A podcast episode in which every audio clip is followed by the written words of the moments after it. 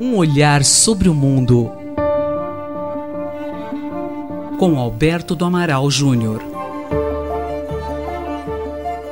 Professor, seria a ONU, Organização das Nações Unidas, indispensável no mundo de hoje? Sem dúvida, Fábio. A Organização das Nações Unidas continua a ser indispensável no mundo de hoje, apesar de todas as transformações que nós assistimos ao longo das últimas décadas. A ONU foi criada em 1945, após a Segunda Guerra Mundial. Ela se espelhou no modelo da Liga das Nações, que foi uma organização criada após a Primeira Guerra Mundial para preservar a paz e a segurança. Essa organização é, não produziu os efeitos esperados e a ONU projetou uma nova forma de governança internacional baseada na existência dos Estados e numa estrutura diferente da estrutura da Liga das Nações, muito embora em alguns aspectos assimile com a estrutura da Liga das Nações. Por que então a ONU tem essa importância para o mundo, professor? A ONU é uma organização que desempenha vários papéis. É uma organização que não tem apenas uma função a sua principal função é a manutenção da paz e da segurança. Em muitos aspectos, ela fracassou nesse sentido, mas em outros, ela teve um êxito retumbante.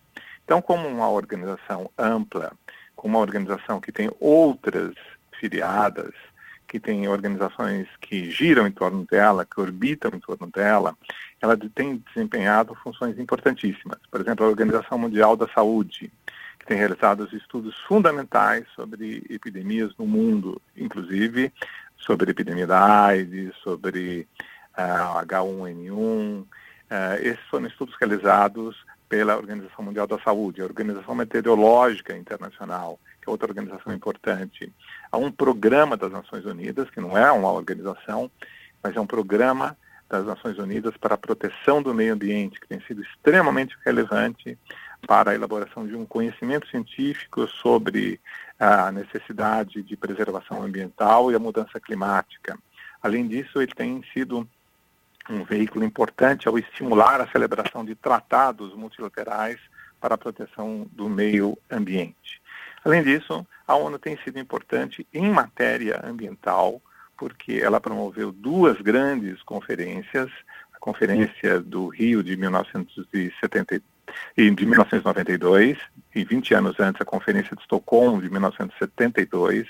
A primeira Conferência do Rio tratou da relação entre meio ambiente e desenvolvimento. A conferência existente 20 anos antes eh, tratou do, da relação entre poluição e meio ambiente. Outras conferências, como a de Joanesburgo de 2002, a Rio Mais 20 em 2012 e depois uh, o, o, Tratado de Paris sobre a proteção do clima.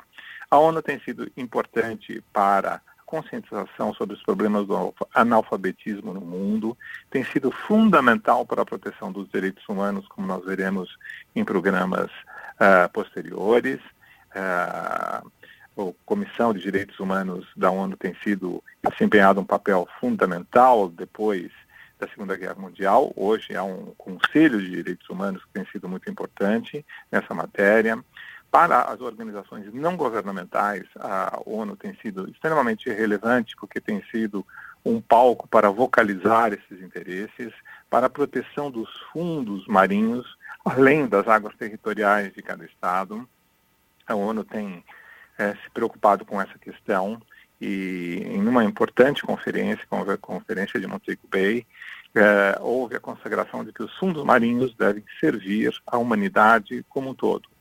Então, veja, a ONU atuou em, muitas crises humanitárias para a preservação da paz é, e para a verificação do caráter é, legítimo das eleições em inúmeros países do mundo. Essas são algumas das razões que mostram a importância e a indispensabilidade da ONU no mundo contemporâneo. Obrigado, professor Alberto do Amaral. Até a semana que vem, Fábio Rubira, para a Rádio USP. Um olhar sobre o mundo. Com Alberto do Amaral Júnior.